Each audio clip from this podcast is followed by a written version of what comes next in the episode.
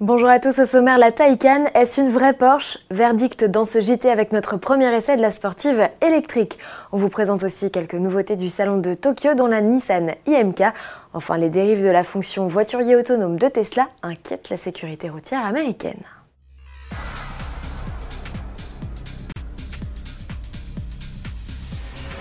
La Taycan, c'est la première Porsche 100% électrique de grande série. J'insiste sur ce terme, vous ne le savez peut-être pas, mais dès 1898, Ferdinand Porsche planchait déjà sur une voiture électrique. En 1900, il présentait même sa déclinaison hybride. La Semper Vivus, carrossée par l'honneur, recevait un moteur thermique en guise de générateur pour alimenter un petit moteur électrique intégré au moyeu de la roue. Fin de la parenthèse historique.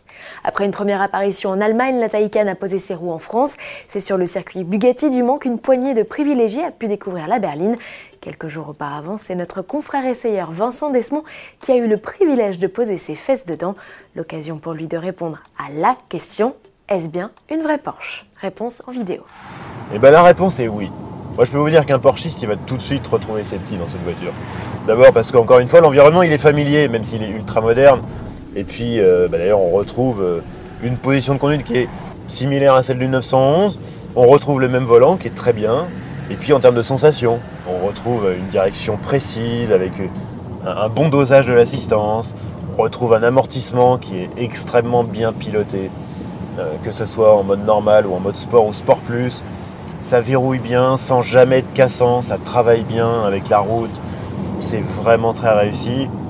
La Taycan est proposée avec deux niveaux de puissance, turbo offrant jusqu'à 680 chevaux ou turbo S avec une puissance maxi de 761 chevaux et un couple de 1050 Nm.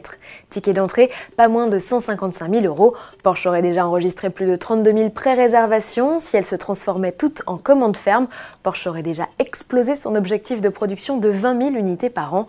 Pour faire face à la demande, l'usine de Zuffenhausen en Allemagne va recruter 500 personnes en plus des 1500 nouveaux employés déjà embauchés pour produire la Taycan. Un succès. Le 24 octobre, le salon de l'automobile de Tokyo ouvrira ses portes. C'est le terrain de jeu préféré des constructeurs japonais qui présentent toujours des concepts décalés.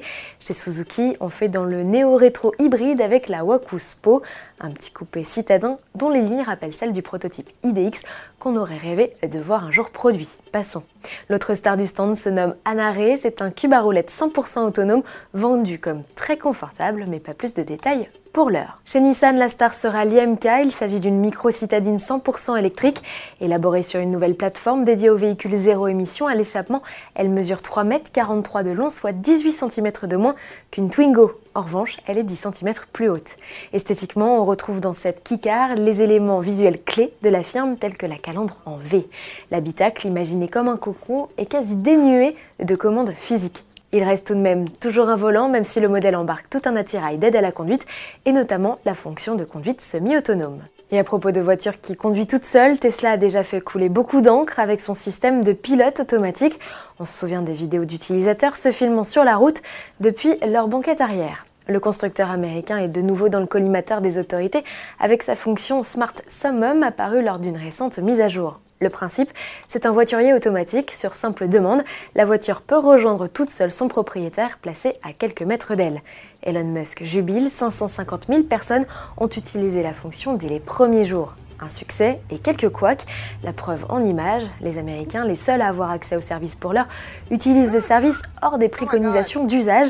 Bilan, on voit tout et n'importe quoi sur le web, ce qui inquiète grandement la NHTSA, la sécurité routière américaine, qui n'a pas choisi d'interdire la fonction pour autant. Elle dit juste veillez. Bon week-end à tous et à lundi.